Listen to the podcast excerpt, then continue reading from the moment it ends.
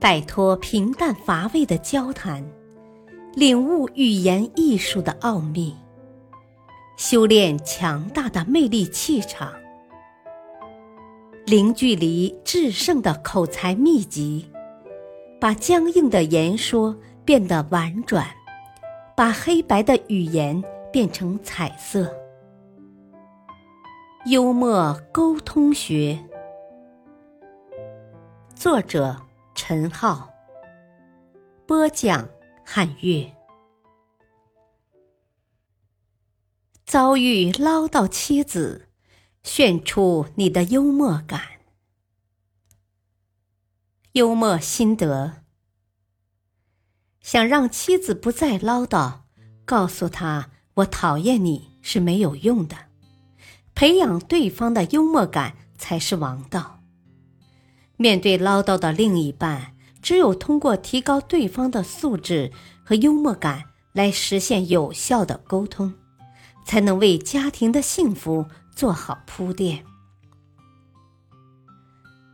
仔细观察你身边已为人妻的女人，你就会发现一些品味不高雅。爱唠叨的妻子，往往是缺乏幽默感的妻子。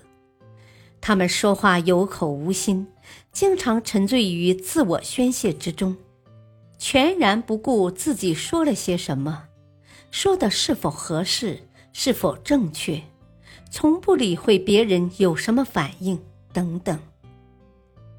要改变他们这种唠叨的毛病，除了增加他们的文化修养外，最便捷。而有效的方法是给他们灌输一些幽默感和幽默技巧，帮助他们形成说话的幽默性。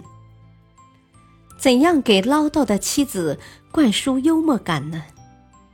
关键是丈夫自己要先学会并积极使用幽默，然后用幽默的家庭氛围给妻子以感化和熏陶。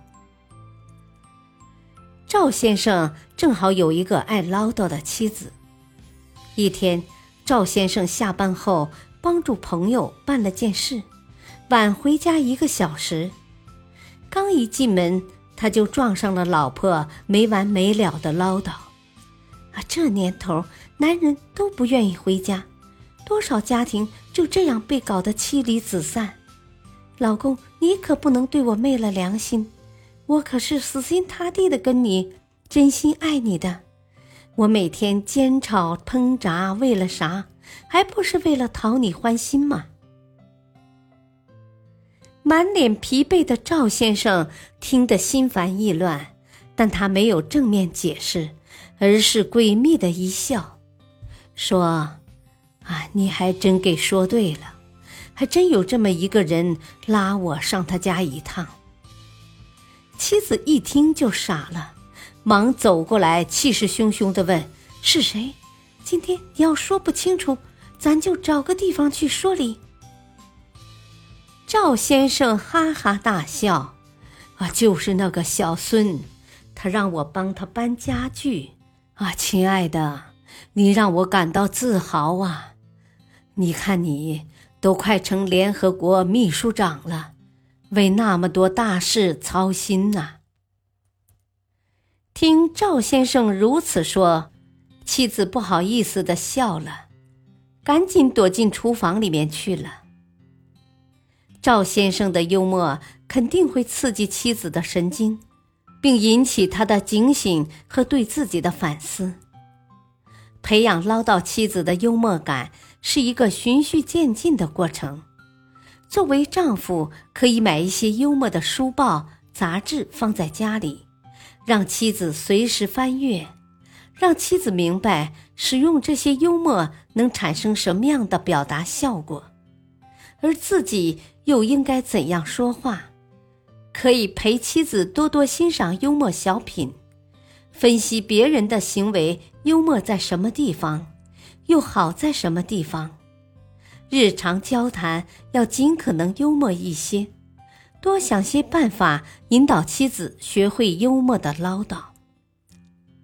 家庭的温情主要是通过语言的交流获得的，可很多时候妻子在家里守候着公婆儿女，等来的却是丈夫的沉默以对。他严肃古板的神情，郁郁寡欢的神态，让妻子没办法不唠叨几句。丈夫不愿说话的原因有很多，假如不是性格孤僻，那么很可能就是遭遇了什么不顺心的事。如果工作压力大，或是妻子的某些言行伤了他的自尊，这些不同的原因。对于跟丈夫朝夕相处的妻子来说，应该是很容易识别的。一个男人欠了对面街上一位小气鬼的钱，对方要求第二天必须归还，所以他一整天都闷闷不乐，晚上更是翻来覆去睡不着。